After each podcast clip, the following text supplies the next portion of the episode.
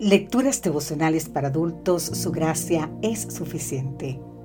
Cortesía del Departamento de Comunicaciones de la Iglesia Dentista del Séptimo Día Gascue en Santo Domingo, capital de la República Dominicana. En la voz de Sarat Arias. Hoy, 6 de noviembre, persistir en la enseñanza.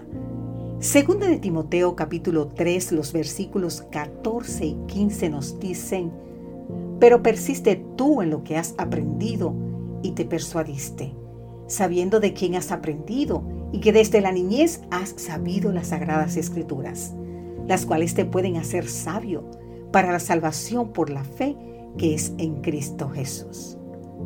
Mi madre, que ya descansa en el Señor, fue una mujer piadosa Así nos cuenta el autor de este devocional. Salió de Italia a los 14 años escapando de la guerra. No tuvo oportunidad de ir a la escuela, pero conoció a Jesús y junto con mi padre se bautizaron cuando yo tenía dos años. Ella era incansable.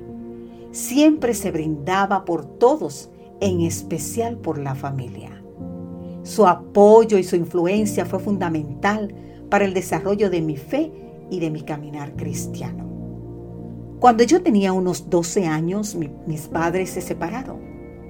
Entonces la hermana Pilar, directora de intermediarios de mi iglesia, me llevó a Jesús con sus enseñanzas, con su motivación y con su cariño.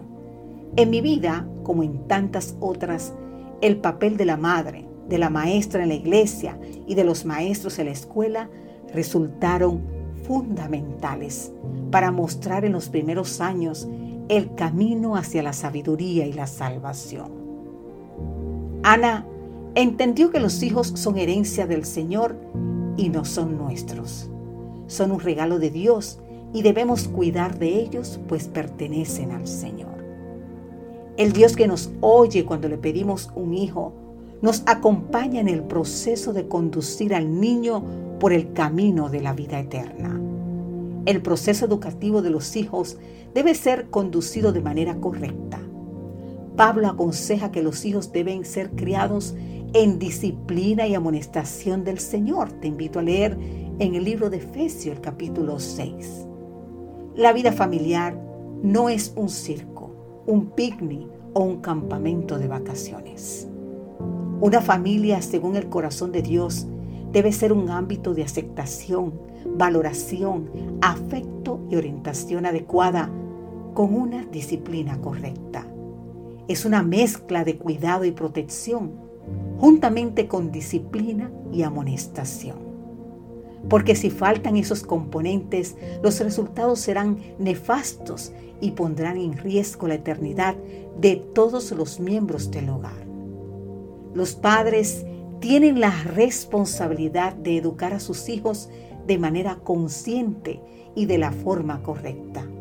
Sabemos, esto no es fácil. Pero querido amigo, querida amiga, por la gracia de Dios podemos encontrar orientación en su palabra y asistencia en sus promesas.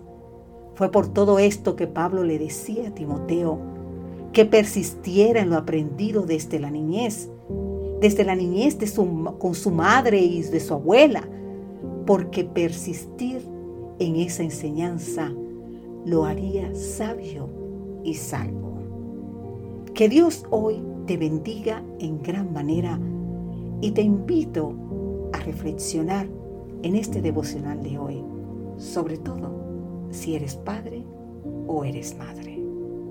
Amén.